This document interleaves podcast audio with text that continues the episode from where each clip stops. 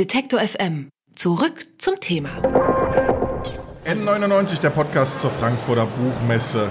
Hier in Halle 4.1, Stand N99. Deshalb heißen wir so, wie wir heißen. N99, der Podcast zur Frankfurter Buchmesse. Und ich begrüße ganz herzlich bei mir Sarah Berger. Hi. Hi.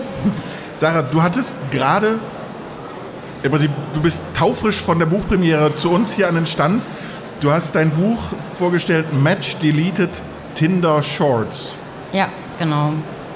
Im Frohmann Verlag. Das ist, sind kurze Formen. Äh, es ist ein bisschen so, es wirkt, als hättest du dir das ausge... Also es ist dein, dein Genreformat, oder? Gab es das vorher schon? Hm, glaube nicht. Also zumindest diesen, unter diesem Claim Tinder Shorts habe ich mir das ausgedacht, um das so ein bisschen zusammenzufassen, inhaltlich und in der Form. Genau, das sind halt Kurzgeschichten, die sich so mit dem Thema, im weitesten Sinne mit dem Thema Dating auseinandersetzen. Warum das Thema? Also sind da, man legt, es legt ja immer irgendwann nahe, dass die Leute dann anfangen und sagen, ah, mh, sie ist bei Tinder, sie hat da rumgeswiped. Ähm, ja. Sind das eigene Erfahrungen, sind das stilisierte Erfahrungen? Ist das eine generelle Auseinandersetzung mit der Art von Dating, wie das heute funktioniert? Also meine schriftstellerische Arbeit ist sehr bestimmt auch durch die Medien, die ich nutze, mhm. also ähm, Twitter, Facebook.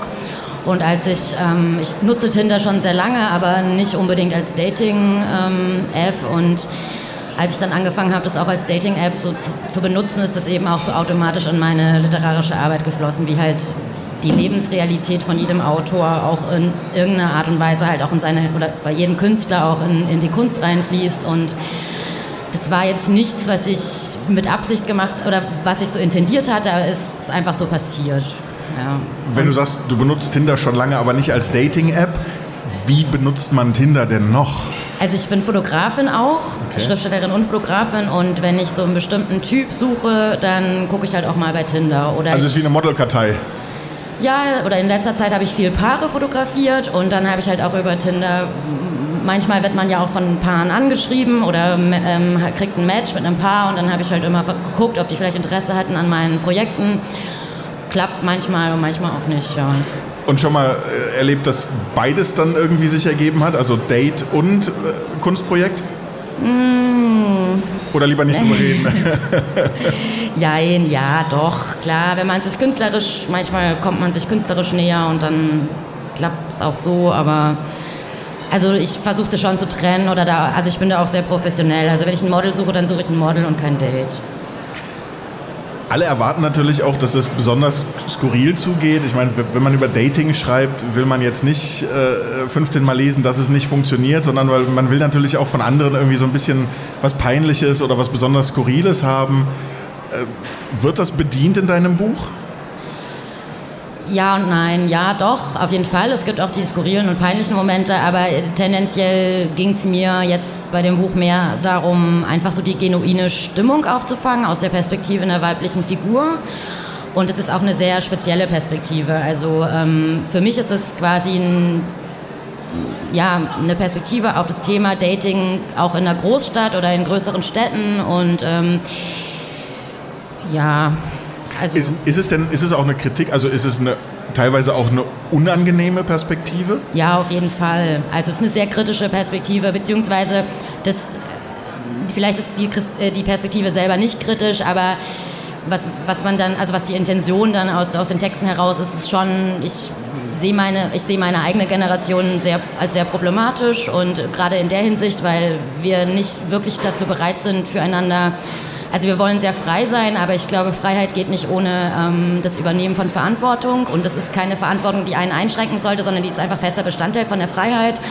Und gerade beim Thema Dating sehe ich, dass das da irgendwie gar nicht mehr funktioniert. Und das ist die Geschichte, die, auch die ich erzählen möchte.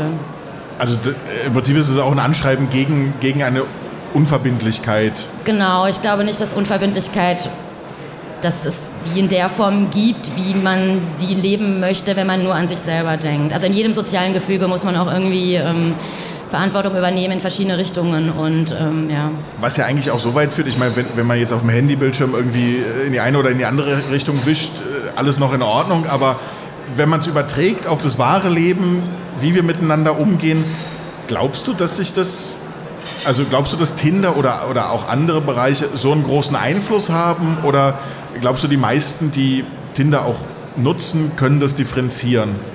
Also ich glaube, dass diese, Schnell, diese Schnelligkeit, die uns diese Apps irgendwie äh, ähm, vermeintlich irgendwie geben, schon dazu führt, dass man eben es einem schwer, also nicht schwer fällt, aber dass sozusagen so die, die Bereitschaft, so, um sich zu konzentrieren, halt geringer geworden ist. Und dass es auch viel mehr um schneller Zeitvertreib geht, als jetzt wirklich um zum Beispiel jetzt beim Dating wirklich sich auf einen Menschen einzulassen, kennenlernen. Ich meine, das ist alles, kostet Zeit und gerade auch diese Apps geben uns auch das Gefühl, keine Zeit mehr zu haben, weil wir natürlich alles, was wir erleben, zum Beispiel irgendwelche politischen Ereignisse erleben wir ja sofort. Also wir kriegen das nicht mehr schön ähm, zusammengefasst in den Nachrichten, sondern wir erleben das eins zu eins mit den Leuten zusammen, auch die das gerade erleben.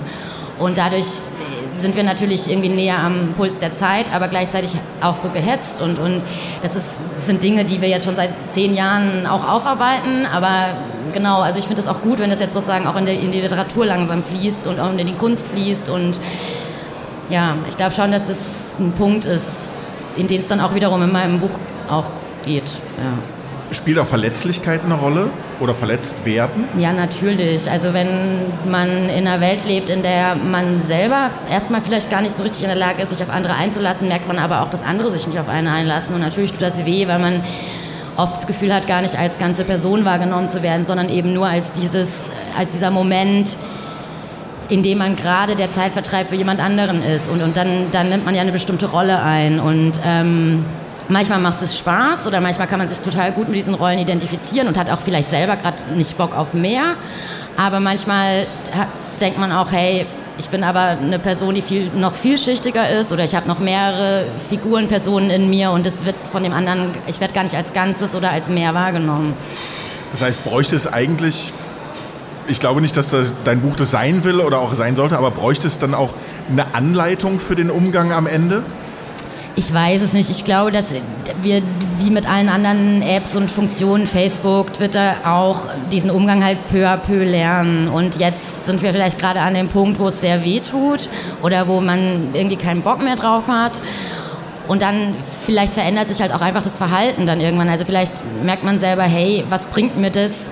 50 Leute in der Woche zu, zu tindern oder zu matchen. Ich, ich guck mal, wie das ist, wenn ich nur zwei matche oder so. Ich weiß es nicht. Also mein Tinder-Verhalten changiert also mein eigenes persönliches changiert da total. Ich habe auch diese Phasen, wo ich unbedingt jetzt ganz schnell irgendeine Ablenkung haben will, aber ich habe auch diese Momente, wo ich halt einfach gucke, mit wem habe ich eigentlich in den letzten drei, vier Tagen geredet und, und ergibt sich da mal irgendwas Konkreteres oder so.